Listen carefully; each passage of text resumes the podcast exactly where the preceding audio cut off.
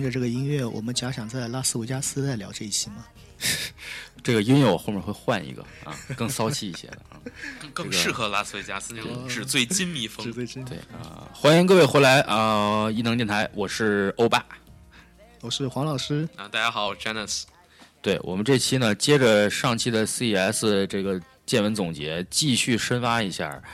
上期我们聊到了呃汽车的一些呃无人驾驶啊、车内交互啊一些东西，然后呢呃。还没有聊完，我们这边还有很多东西，所以今天我们准备继续的，呃，还是从汽车这块儿啊开始，把这个汽车内部除了屏幕之外的一些比较有意思的交互方式跟大家先说一下啊。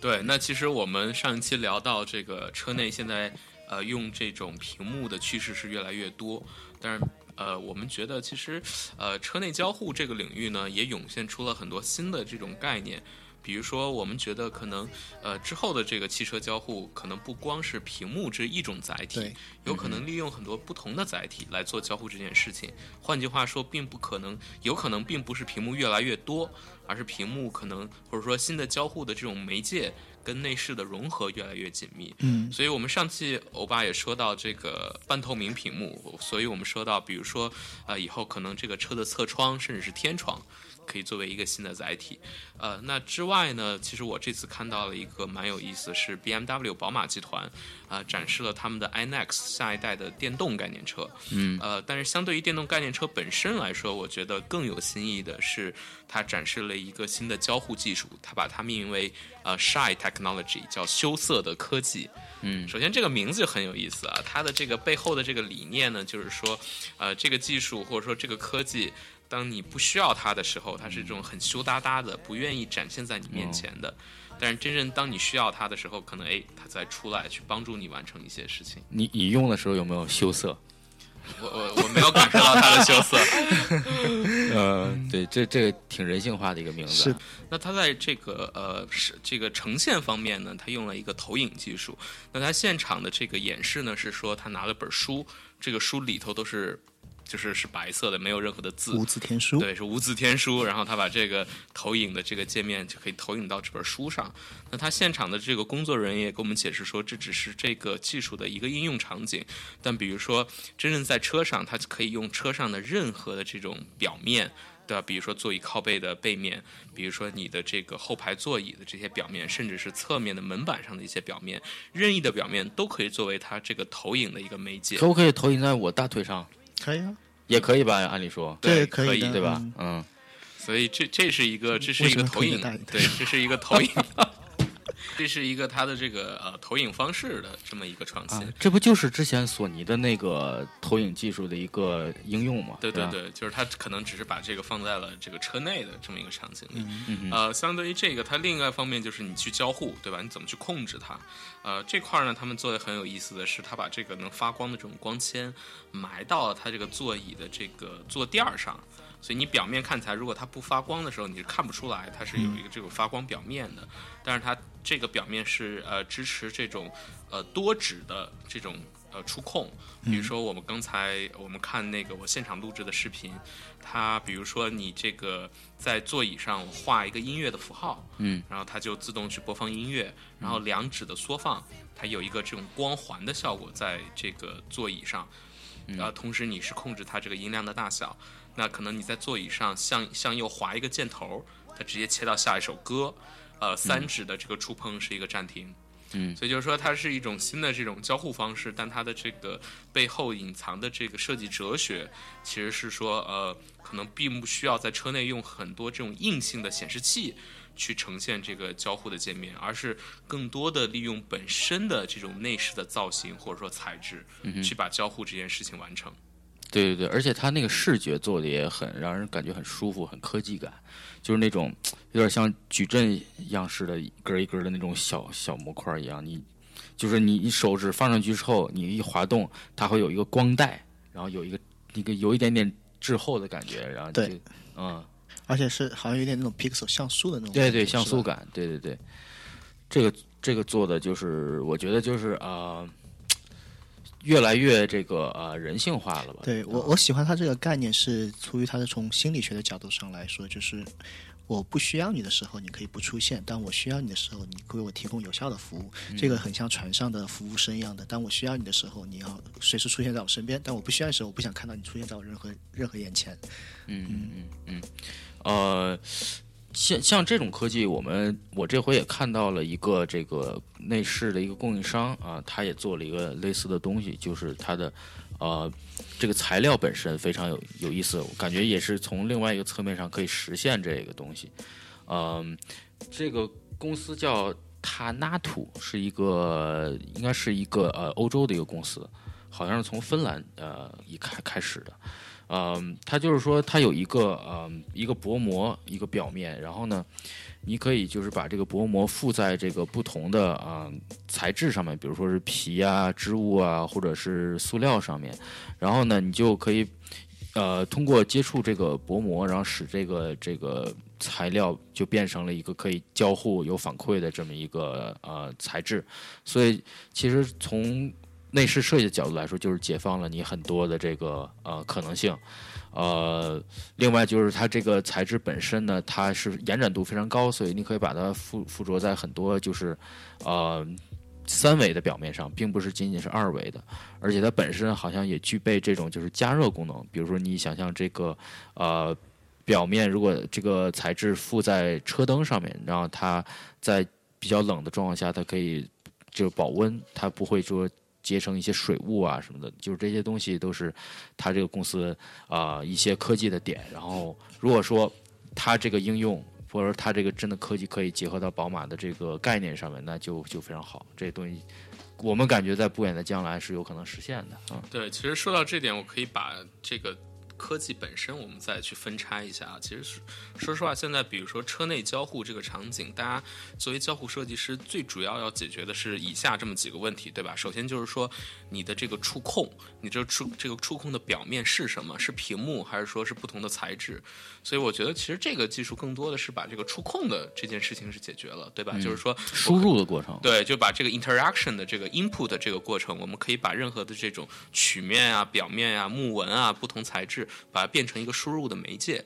呃，另外一个方面就是其实是输出，对吧？就是说输出这件事情，首先你需要输出一个反馈，嗯哼。那比如说你对用户来说，哪怕你做 haptic 说触控的反馈，或者说做这种光学的，像宝马，其实它的那个光的那个效果就是一个光学的反馈。对。那这个光学的反馈或者说触控的反馈，目的是为了让用户能确认它这个呃交互是成功的，或者说是被这个系统所识别的。对吧？那其实另外一个方面就是说，系统给这个用户的这个信息的反馈，比如说屏幕，比如说投影。所以其实说，我们说来说去说这些新的技术，其实可能归根到底，呃，最后背后隐藏的这个价值，就是说我们现在大家都在探索车内交互这种最新的输入和输出的方式。嗯哼，对对对。呃，那么我们我们还看到了一些其他的这个交通交互方式啊，比如说我们先说一个这个呃起亚的吧，起亚就是这回它也没有展任何的车嘛，它就放了几个这个空间，就包就模拟这个车内的空间啊，几个 pod，然后里面它基本展示了两个两个概念，一个叫做这个他们叫 read，就全称是 real time emotion adaptive driving system。就说这个东西呢，就是可以，就是呃，你进去之后，然后系统它有一方向盘后面有一个 sensor，然后这个这个感应器呢，可以把你的体征来进行一个呃了解，然后呢，可以调节车内的这个呃，比如说温度，调节车内的这个灯光的这个颜色啊，这个柔性啊，各种这个你知道光感吧，然后呃，可以调节这个湿度，就是。各种它的一个所谓的一个呃自调节，呃这么一个概念。然后另外还有它两个这个小的空间，主要想这个展示的它的是一个呃就是 gesture control，就叫手势识别这么一个技术。嗯，但但是我们都知道这个技术，比如说在宝马七系以前都已经有过一些量产的尝试。呃，有很多人也觉得它不是太实用，是吧？就是说，它能不能很精确的去啊，就是 get 到你的点，对吧？但是反正就是这次起亚它也是，就是说把这个呃手势识别这个呃技术用两个不同的车内的布局来体现，一个是就是你坐在比如说在无人驾驶的情况下，你坐在车的后侧，然后你前面正面有一个屏幕，你跟它去用手势进行交互；另外就是你有两两波不同的人坐在车的这个前部跟后部，然后中间有一个这个像。呃，很，我们之前有很多汽车摄影内部都叫这个什么一个炉台，就像一个围围坐在一个篝火上一样，就是在中间车内中间有一个啊交互的一个呃中间中心中枢，跟你进行一个呃叫做这个呃手势识别的这么一个输入过程，而就是。反正是他们对一些今后的趋势的一些探索吧，我觉得。我觉得“炉台”这个词用的特别好啊，特别形象，就是大家围着炉台烤火聊天这么一个感觉。是的，对。其实刚才我爸给我们说起亚的这个概念，我我其实现场我也试了一下。本身技术方面，我说实话，它的这个手势识别现在的这个。呃，识别度还是不够高，因为它当时，呃，这个炉台概念的这辆车上面，这个手势识别主要是让你控制它那个空调和那个音响的音量。但是我当时反正试了五六次，可能在一次识别到我就算。我我也识别了一下，然后我尝试一下，好像只有一次成功。对，它的精准度有待提高。但这个东西怎么说呢？就是说。比如说，大家如果遇到这样这样的功能哈，可能你的期待值就是说我马上就能识别。嗯。但是如果说你，比如说我试了四五次之后，我产生了这个挫败感。我可能以后我就再也不会用这个东西了，所以我觉得这可能是宝马在它那个七系上用 gesture control 最后效果并不是很好的一个原因，嗯，对吧？呃，但其实刚才我爸说这个概念的时候，我想说一点是，这其实涉及到我们以后呃车内交互一个很好玩的一个场景，就是我们管这叫 lean back 呃 lean back experience，什么概念？就是说，当你不需要驾驶汽车的时候，你更多的是可能是这种很舒适的。这种向后 lean 或者说靠在沙发上的这么一个坐姿。嗯，所以说这个带来的一个问题就是说，很有可能这样的话，离离你离那个交互的那个屏幕或者交互那个眉就很远，嗯，对吧？所以其实不光 不管是拜腾还是说起亚这次的这个概念，其实他想解决的这个问题就是说，你在这个 lean back 的 experience 上，哎，我以一个最舒适的坐姿坐在这个车上，不用去探着手去抓那个，对，我不用去够这个东西，那我的它的这个。最佳的交互体验应该是什么？我觉得这个其实也是一个汽车行业做交互设计的一个比较先驱的一个探索。嗯，呃，包括我像我看到像起亚的这个它的系统不同的 Pod 里面的其中一个叫 Pod C 嘛，它有提到的这种就是像你刚才说的，Pod C 是我是你画的是吧？对对，好的。呃，那它的那个炉台式的这种这种方式。啊我我个人会有一点点小小的觉得喜欢的是什么呢？就是说，很多时候我们在画汽车那时候会有很多面对面的座位，嗯，然后呢，它唯一给我感觉有一点点舒适的是一种，就是我们是有四目相对的。很多时候，很多时候我们去做一些东西的时候，就是就是可能大家会做画的一些很多这种就是。呃，face to face 的这种座椅的环绕式，但是很多时候你会发现在里面使用的交互或者说是互动的东西，或者说你在里面 check email 或者什么都是封闭的、独立的，自己在做自己的东西，嗯，往往都是一个很孤立的一个个人行为。但他给你感觉就是他的这种，嗯，就是我能够看到对面的人跟我在一起是大家是可以去看得到的。那往往很多时候我们会觉得我们坐在这儿会会有点尴尬。会有这种会有这种现象的存在，那可能像你刚才说的这种东西，可能这种从从从形态上可能更有这种融聚性，会有这种这种出发点。嗯嗯，对对对，而且我觉得这个手势识别这个东西，我觉得也需要一个用户本身去学习的一个过程，就是说。呃，它肯定是需要你有一个特殊的输入方式，至少在目前这个这个情况、这个发展阶段来说，你不能说是非常随意的就摆摆手。你像如果说车内有几个意大利人在说话的话，那这车就没法开了，对吧？嗯，所以说你肯定是，比如说在某一个。这个区域，你你做一些手势，或者说是你手势的这个方式有一个特定的啊识别度，这样它才能比较有效的去去识别。对，就像你刚才说的，像这种手势识别上的一些呃通用性吧，像像我们刚才说到的，像说的意大利的这些人，他们在讲话时，那个手势像鸡爪一样的放在自己的嘴旁边，这种讲到的一些词，mafia 啊，这种都是这种单词的这种手对他的那些可能有些 有些人的他的标准手势，在这个国家是一个意思，在另一个国家是另一个意思，可能在在输入的时候会有一些偏差。嗯，对，所以这个也是比较有意思一个探索吧，啊，希望今后能够是准确一些啊。其其实那个我们上一期聊到了这个 gamification 这概念嘛，就是，然后今年奥迪有一个比较把这个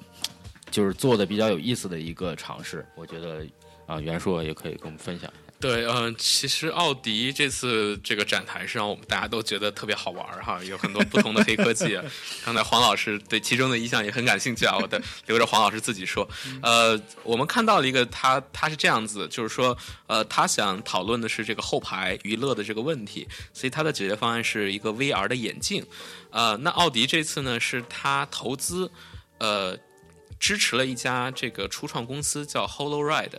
他们做的这个概念就是说，呃，把这个游戏场景跟你真正的这个驾车的体验结合在一起。什么概念呢？就是说，呃，后排乘客你戴上这个 VR 眼镜之后，比如说它有更多的这个不同的这个游戏场景，比如说在这种奇幻乐园里头，比如说在星际争霸呀，或者在外太空，呃，但是你在这个游戏中的很多的操作是跟你车本身的运动结合在一起的。什么意思？比如说我车加速，那你可能在游戏中的你这艘飞船就会加速，对吧？然后，然后如果说你这个车在一个 stop sign 或者在一个红绿灯面前停下来，那它这个游戏里头就会，哎，在这个时候给你出一个，比如说让你拼图啊，比如说让你玩一个小游戏啊，有这么一个概念，就说它尽可能的想把这种驾驶的这种体验跟它的这个游戏的剧情情结合在一起。那其实这个好处是什么呢？我们其实之后讨论，我跟欧巴也提到这个事情，就是说，嗯、如果大家戴过 VR 眼镜的话，可能你的体验会是觉得，首先这个眼镜很沉，对吧？然后你的你对于这个周围的这个环境的感知，因为你戴了眼镜之后，你的感知会下降。那其实，在开车过程中就会有一个很严重的问题，就是晕车。如果说你没有跟这个呃车的这个整本身的这个运动姿态做很多结合的嗯话，你会感觉非常的晕，会非常的恶心不舒服。就是你看到的东西跟你身体感受到的东西不一致不一致。对嗯，所以其实这个技术，我觉得潜在的一个好处是说，哦，那它既然跟我车本身刹车、加速这些行为结合在一起之后，那可能可能可以缓解极大的这种不舒适或者说晕车的感觉。它这个是不是叫做脑平衡失脑平脑平衡失衡啊？好像就是说很容易在专业的词汇是吧？可能有这么一个就是晕车的这个 专业描述。对，所以说我们之前呃有很多就是这个探索都是说用 AR 的方式，就是说 augmented reality，对吧？去这个呃模拟这个游戏，但是它呃。因为你你是为了可以看到这个车车正在运行的这个方向，然后增加一些有趣的点，但是它这个用 VR 的方式就是。它有通过自己的 sensor 来这个感知车的一些运动，然后来给你一个 VR 里面增加一个体验，就减少你的这个晕车的体这个体会，所以我觉得也是一个比较巧妙的一个呃方式。然后他那个做的一个呃 video 也挺有意思的，就是感觉你在车内这个玩游戏一样的，所以有兴趣大家可以再多看一看。嗯，那其实我想吐槽的是它另一个东西，就是它的一个影院模式。嗯，好像是一它那款车子是坐在后排，你看着前面的电影剧情的时候，会伴随着剧情里面的画面，车子的 suspension 是可以进行相应的震动调节。对，那这样的话，跟你电影里的剧情，尤其是动作片，我们说是是那种日本的那种不是日本的，我们说的是就是就是就是爱情动作片格斗类的。我们不，我们严肃一点。但当时他现场展示的是 Avengers Three，对吧？然后但是我们在车外看那个车，对对，就我会刚开始会有一种误解和解读嘛，就是说实话，就是我知道他的出发点是好的，希望想将那个剧情跟车子的震动结合起来，这个出发点是 OK 的。四 D 影院，四 D 影院，嗯对我们就像我们在 Universal 看的那些一样的。嗯但是呢，呃，当时我们在现场看到的是外面屏幕上想要传达给观众的看到是他们在看《复仇者联盟三》，看到钢铁侠的那个机械版钢铁侠拿着浩克在地上摩擦的感觉的时候，车内的那种震动频率是上下蹦动蹦动蹦动蹦动。也摩擦吧。对，也是一种摩擦震动的频率，就是会给感人觉一种很奇怪的误解，就是嗯，可能有些老司机看了之后会有一种会心一笑，会觉得哎，这个他们在里面看什么电影，嗯就会有一种这种误解性吧。对对对，这我个人感觉这个概念应该发展不了。就是大家可以想象一下啊，以后你到停车场哎，看到每辆车都在震，对你以为里面的车震，其实在看电影，真的是在看电影。对，不过很严肃，的。但是题外话，的确很多人评价说奥迪 A 七的车震功能是舒适度最好的。啊，对，所以说奥迪在做这个东西的时候，是不是有别的出发点，我也不知道。嗯嗯嗯，非常有意思啊，这个非常有意思。这个下面还有一个叫威瑞的啊，袁硕同志。呃，这个其实就是我刚才啊，不不，等会儿啊，有不是奥迪，我先稍微打断一下，奥迪它还有还有一个就是那个后视镜的那个，我想稍微小小提一下，嗯就是它不是有一个嗯，去就是把传统的这个后视镜物理的后视镜去掉，然后在这个车门上面加了一个显示屏，然后就是把那个后面摄像头会看到的东西展示在这个显示屏上。这个流媒体后视镜，哦，叫流媒体后视镜是吧？就这个东西，它今年已要在欧洲已经要量产了。一创嗯，对，在一创这个呃，它的电动车上面率先这个尝试，呃，现在在中国跟美国呢，它还没有这个相关的法规可以让它法规的上路，但是在他们准备在欧洲先试一试。对，这个我觉得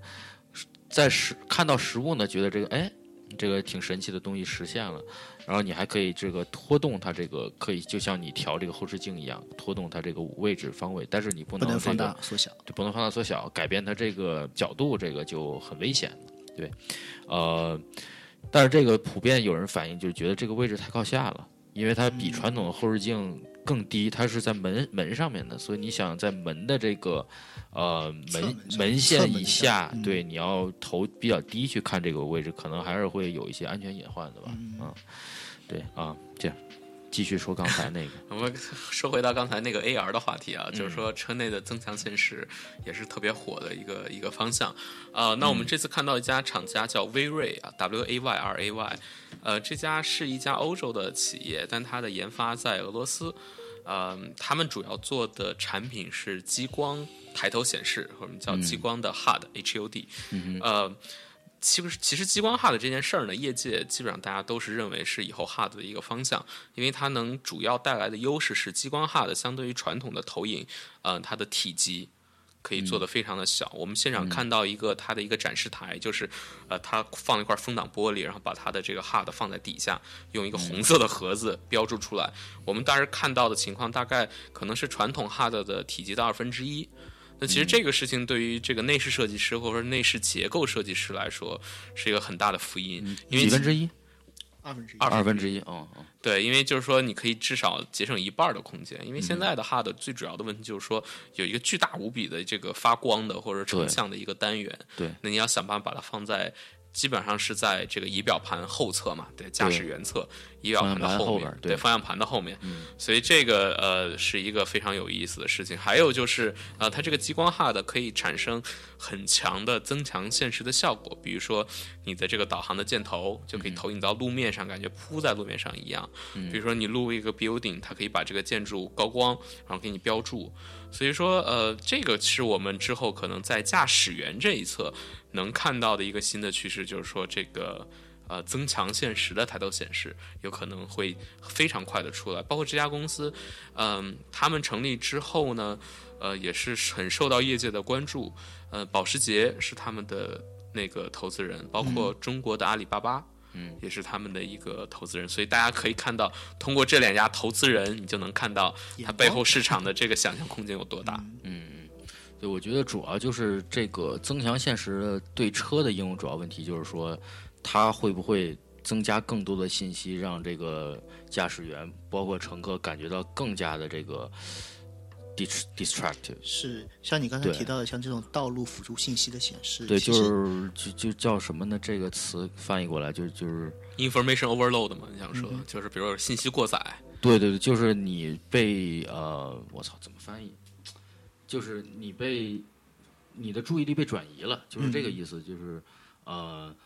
能不能把它重要的信息给你凸显出来，把不必要的信息给你减少出来，不要因为你想帮助你去驾驶，增加一些信息，反而给你再过度的一些信息负担。对，我觉得这个担忧是特别能理解的，但我觉得这个更多是对用户用户体验设计师的挑战。呃，我举两个例子啊，来来来说这个观点。呃，比如说增强现实 HUD，可能我们现在能看到有两个特别好的使用场景，比如说，呃，如果大家在这个城里开车啊，很多时候在这种很繁忙的路段，比如说有这种。不是十字路口啊，比如说是有五五项甚至六项的这种路口，嗯那你这个拐弯到底怎么拐，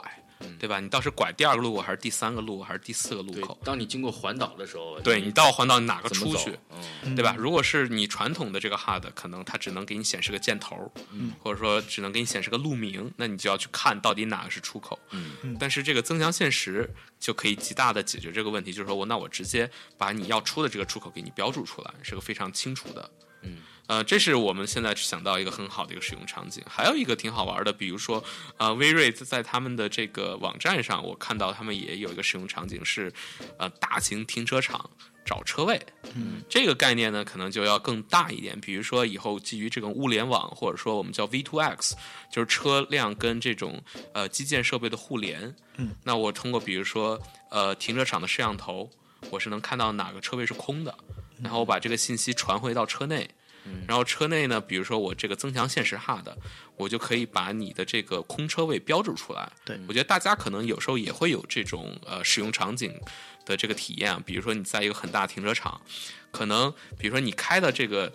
开到停车场的这个道路上，你看两旁的这个这个车列，你很难看出。哪一个这个位置是空的？因为它车跟车之间是这个层叠在一块儿的嘛，对吧？如果这个时候有的停车场是那个上方有个有个小灯，对吧？那它这个灯它这个就是说，比如说增强现实，我可以把这个呃空车位用一种这个增强现实的方式给你呈现出来，就非常的直观。嗯，所以我觉得这个信息过载这个事情，主要还是对于这个设计人员的一个挑战，就是说，如果说我们有了这个技术，那你怎么去这个设计出最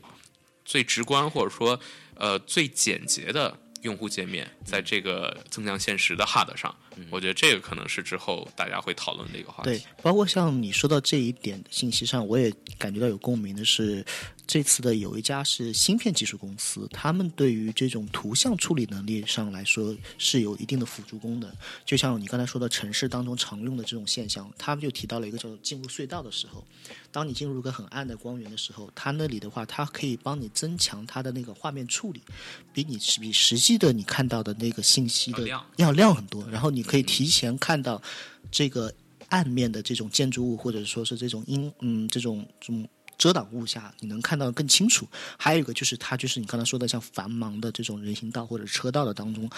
一辆大型货车后面的遮挡物，它可以更早的帮你分析出那个人还在那个位置。它比起你平时要看到的，就是说，哎，这个地方有个盲区，我看不到后面是什么，很可能会一个追尾或者什么的，它可能更早的帮你提醒提醒了你做了一个这样的功能。我觉得这些是好的，就是我们如果说在信息处理和信息递交给用户的时候，这些信息是有帮助的。好像是 NVIDIA 吧，我记得类似的这个功能。而且而且而且，就正好说到这儿，我们就说一句 NVIDIA，它现在，呃，因为我们也就是就是了解到，它现在其实主要的这个汽车在行驶过程中，无人驾驶的这个数据的输入过程中，这个呃，就是说你的这个系统的算力是一个最大的瓶颈，就是相当于是你有超级多的信息输入进来，那你怎么能够比较好的去利用它，比较快的产生反馈？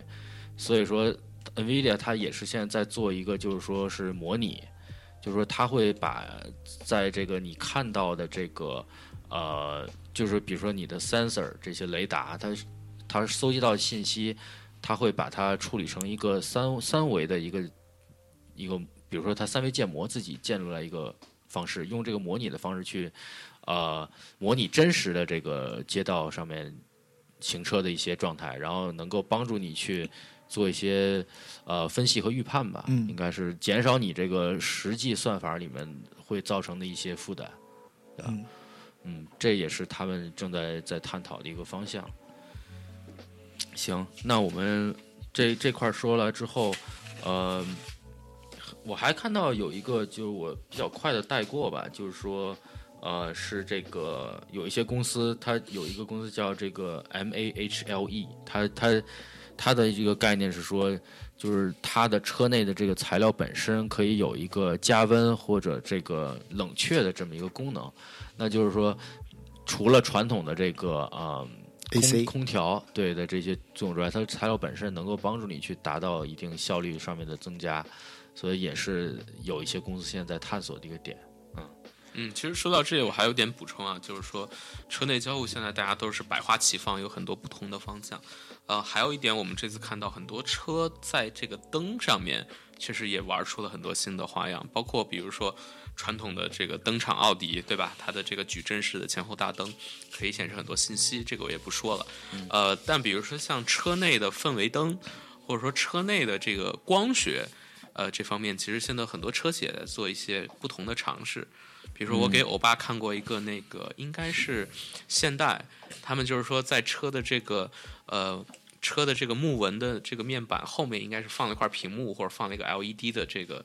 这个这个这个发光装置。尼桑的那个，对对对，哦，是尼桑，Nissan 不好意思，日产，对，是日产品牌。然后他们这个，比如说车内的这个环境啊，或者说有一些改变啊，它可以不光是改变颜色这么简单，它甚至可以做一些图案，或者说做一些动画的一些一些信息的传递。这个其实啊、也是一个比较有意思的一个新的方向。嗯嗯嗯嗯，我还有看到了一个，就是一个松下，它有一个就是降噪的一个哎，座舱的这我我很有感触。对对对，就是它是给一个呃飞机的这个，比如说 VIP 的这么一个座舱，然后设计了一个呃一个小的一个模块儿，然后这个模块儿比较有意思的一个点就是不带耳机的一个降噪功能。对，它是嗯公众，也就是环绕音降噪功能。就是传统我们理解的，像是我们戴的降噪耳机，它是一个封闭的耳部循环系统的一个降噪的方式。但它的这种降噪，它可能是把这种功放的系统，它实现了一种环绕音的这种降噪处理。其实这个的话，对于飞机的这种头等舱、商务舱的乘客来说是非常有好的帮助，因为很多时候我们在飞机上或包括在游艇上，其实也有这种问题困扰，就是那个引擎声非常的大，因为像像船的话，它的是四千八百马力的。引擎在完全运作的时候，你躺在客舱里休息的时候，你是能够听到它那个噪音，包括它的噪音是通过它的甲板和它的这个悬挂的系统是直接传递到你的耳边的，尤其是一些舱位它离那个引擎特别近的时候，是这个问题困扰着很多的这种用户，这是无法避免。但是它的这个技术，其实在现场上我们能够。通过它的演示功能，能够感受到，就是这种噪音是可以通过这种功放循环系统能够进行一些降噪，这个是很有意思的。嗯嗯，对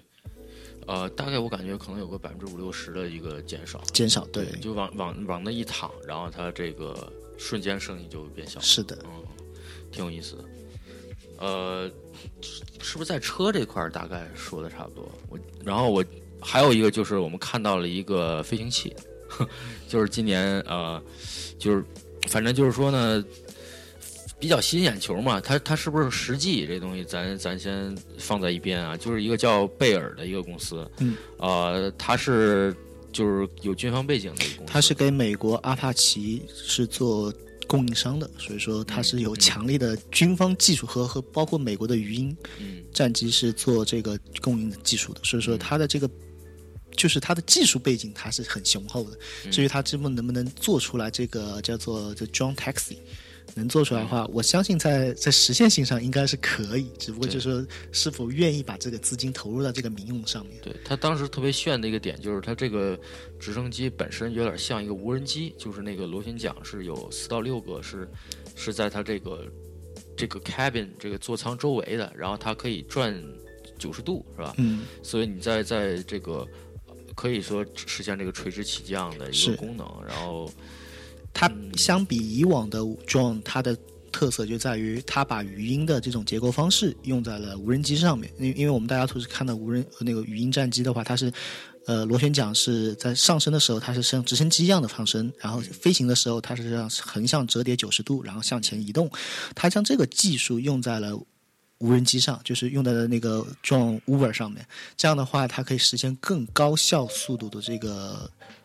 短距离的移动。因为这样的话，它的这个飞行的速度是是明显的提升。那有想而知，它的这个飞行速度提升的时候，对它的电池的这个消耗来说，是对来说是有一定的优势的。就是说，它可以在有效的电池内，可以快速达到一个定的范围内，这个是可以实现。所以说，这个跟传统直升机的区别就是它的效率高，它的效率要高一些速率速度比对快，是吧更更迅捷一些。明白。而且我觉得这个是不是占地面积比较小啊？就是说它不像这个普通直升机，它需要很大的一个这种一片是吧？一片啊，它这个我们感觉就感觉好像，呃，更像一个无人，就欧巴说的像大疆无人机的那个、嗯那个大小，就或者那那种布局嘛。对对对所以本身它这个起降对于起降平台的这个尺寸，我觉得应该也是有优势的。嗯嗯，它现在这个这个起降呢，是在一般的直升机的这停机坪都是可以没问题的。是包括在游艇身上的停机坪都没有问题，因为因为我们在做游艇方案的时候，经常会碰到客户他会遇要有无人机或者是直升机的这个需求，很多时候他们。嗯，很多客户他们是要两台，还不只是一台的这种这样的一个问题，就可能在前甲板和后甲板都需要。那这个时候尺寸和它的重量其实都是受到很关键的一个制约因素。呃，往往有些时候是它的臂幅，一般我们常规来说，像欧洲的 European 的这种直升机的话，它很可能的臂幅在十三米，很可能往往就是说你这个臂幅已经快几乎要打到这个。游艇的这个我们说的 dodge 就是那个前面的遮挡的那些就是结构了，就是 superstructure 了。就你指的是这螺旋桨的这个对长度长度这个的直径直径，嗯呃，一般的标准标规是十三米嘛。我们按照搭载四人的来说的话，那就是说我需要在这个船的设计的时候，尽可能还要把这个空间给你留开，不然的话，你东西起降就打到桅杆、打到电线、打到任何东西，都是造成很致命的损失。所以说这个时候都会产生一个问题，就是说很多客户订了船，或者是先先有直升机。然后再订游艇，那这个时候他会发现这两个东西不 match，那他必须得抛弃一样。那船和无人机相比，它呃，船和飞机和和那个直升机相比，它很可能抛弃的是司是直升机，是司机，说错了，是是直升机。对，那那这个时候他还得再买一个，那那很多时候就会有这种呃。他就是很多船东在买这种东西的时候会出现这种问题，就是他订了船的时候，他忽略了这个尺寸的要求，那那往往这个时候，像这个时候，它这种像像这种无人机的机翼的方式，它更好的节约了这个空间，这个带来的这个亮点，其实在其他领域上还是有一定的突破的。嗯嗯，行，所以说这回也是一个这个很抢眼球的这么一个公司。嗯，后面我们可以聊一下软件方面的一些应用吧，是吧？袁硕同志。呃，软件这块儿，比如说我们这次看到了一个挺有意思，就是说呃做导航，呃这块儿，比如说像 TomTom 和保时捷，呃保时捷虽然说这次没有来参展啊，但是在 CES 之前，他们也是重磅在美国发布了一个新的。呃，这个软件叫 Road Trip，它是个 App，呃，它的这个概念就是说什么呢？因为比如说咱们都有这个短途驾车出行旅游的诉求，那这个出行旅游过程中的，呃，你能所接触到的这个兴趣点，我们叫 POI，呃，Place 或者叫 Point of Interest。呃，它可以把这些信息全部整合在它一个 app 里头，比如说，呃，你订酒店直接在它的这个里头订，然后订完之后，它这个酒店的这个点就作为一个 stop sign，或者作为一个你这个旅途中的一个停泊点，直接在导航里头就显示出来。包括你订饭馆也是相同的道理。呃，还有一个就比如说像我们走一号公路，或者说走一些这种很好的国家公园景区，那可能在这个景区里头有很多这种观景台，嗯，它可以把这些信息也结合在它的导航里面，在它最开始规划路线的时候，它可能就可以把这些观景台放在里面。所以在我们看起来，这是一个对于呃导航这件事情一个新的角度的思考。就是说，呃，解决了很多，比如说这种户外啊，我们这些旅游的一些一些痛点吧。就比如说现在的旅游，可能大家都是哎，呃，国内有可能比如说找吃的是大众点评，对吧？美国可能我们找吃的是用 Yelp。那你把这个吃的找完之后，我把这个呃地址可能输入到这个导航的这个 Google Map 或者说高德这个地图的这个里头。呃，包括比如说订酒店这些事情，都是现在都是单独的 app，然后比如需要人为的去把这些信息整合到一起。那他的这个角度就是说，那我把这些信息全部整合在导航里头，那你的体验全部是在我的这个导航内部完成的。嗯嗯嗯，它这个 app 已经上线了，是吧？对，这个在美国已经上线了。如果美国的听众可以去下载一下，叫 Porsche 啊、Road Trip。Road Trip，OK OK。那我相信国内很快也会推出相应的东西，嗯因为像这一块的话是商家的物联网是国内非常热火朝天的一个领域，尤其像是国内的像阿里巴巴的这种造车计划，或者包括其他的电商的造车计划，他们更多也是希望将自己的物联网的信息服务跟整个车辆的使用的导航能够更好的结合在一起。嗯我相信这个国内也会有相应的对策。嗯，嗯，行，呃，还有什么软件方面？暂时没有是吧？那我们你老黄，你那边有什么？呃我这边有看到一个挺有意思的公司，叫做嗯 Source，、就是它是一个水处理器的公司，嗯它就是将很多的这种太阳能板类似太阳能板的装置放在户外，然后在现场的话，就是当然它现场跟我们说的是这些水，你们现场喝到的这些尝试的饮品水，都是由这个我们的太阳能板。所做出来的这种纯净的自然的水，嗯然后我们现场试了一下，的确那个水还口感有点甜，嗯、但是呢，问题就在于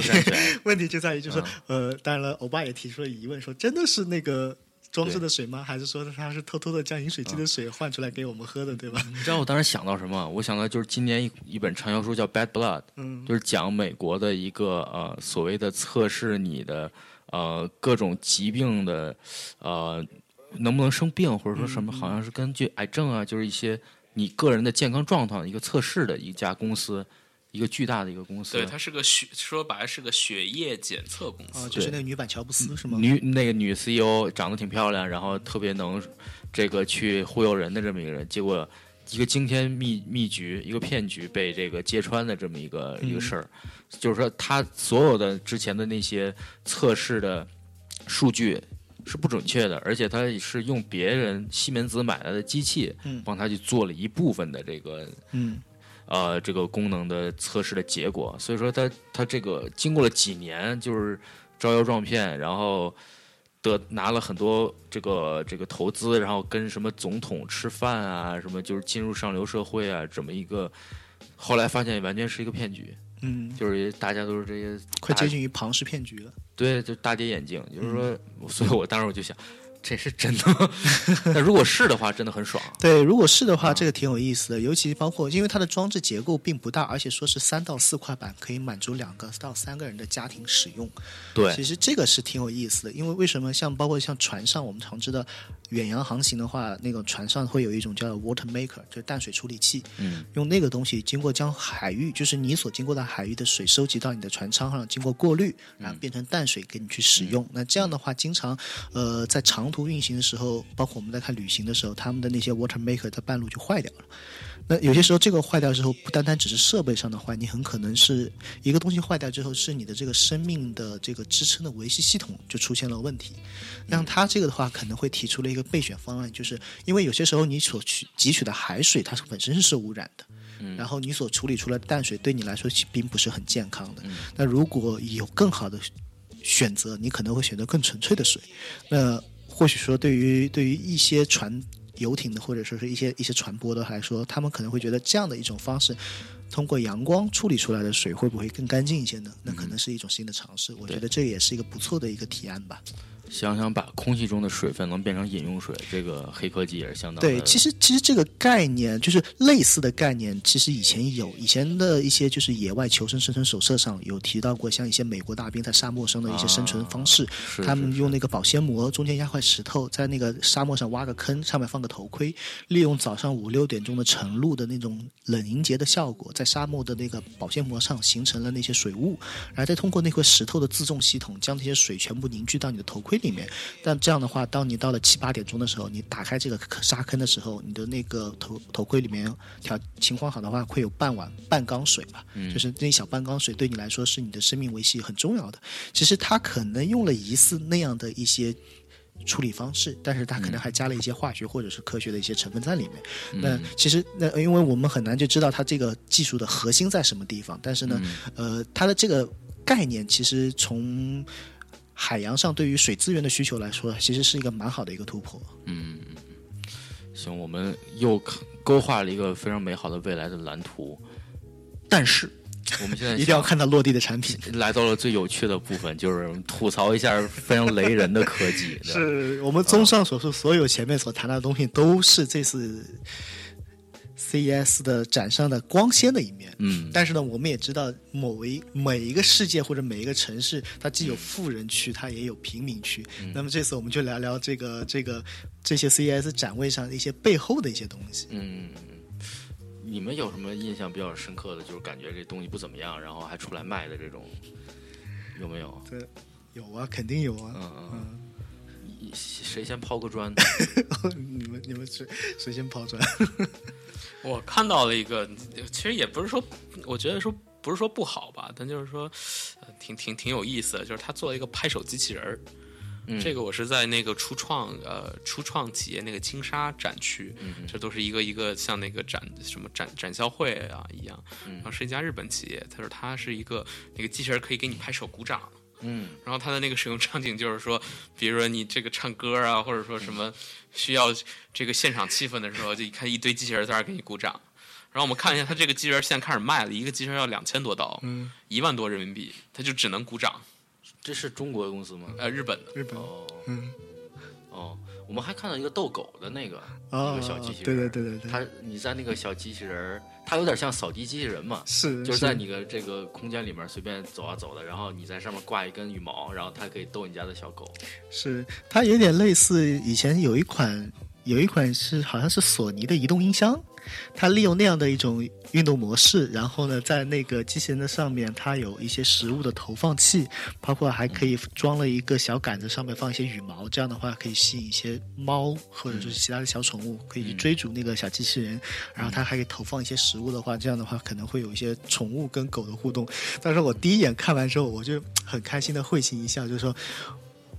我我当人还没有机器人伺候，这狗都已经这些猫狗都已经有这些东西去伺候了，真的是感觉有一种技术技术的使用已经被太太提前化了。嗯嗯，是。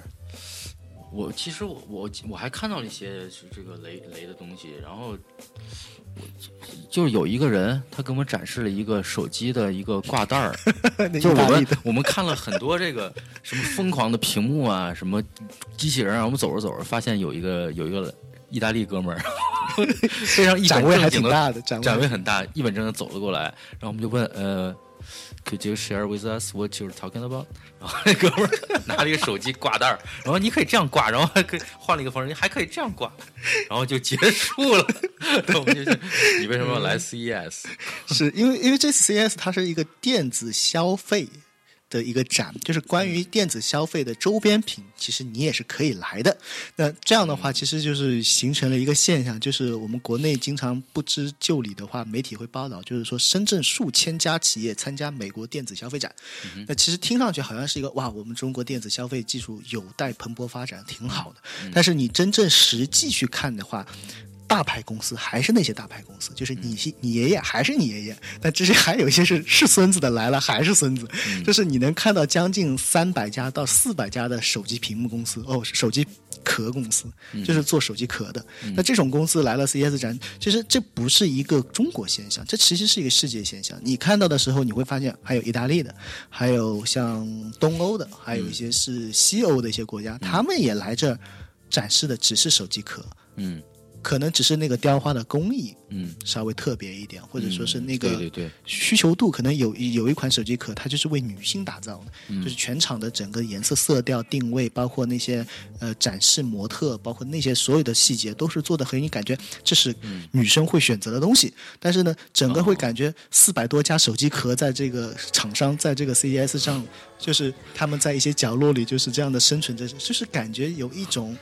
广就是对交会的广交会，就是为什么我会说有一半会逛出了广交会的感觉，就是这样子。嗯这个现象会出现，就是说，其实它没有科技含量，它只是跟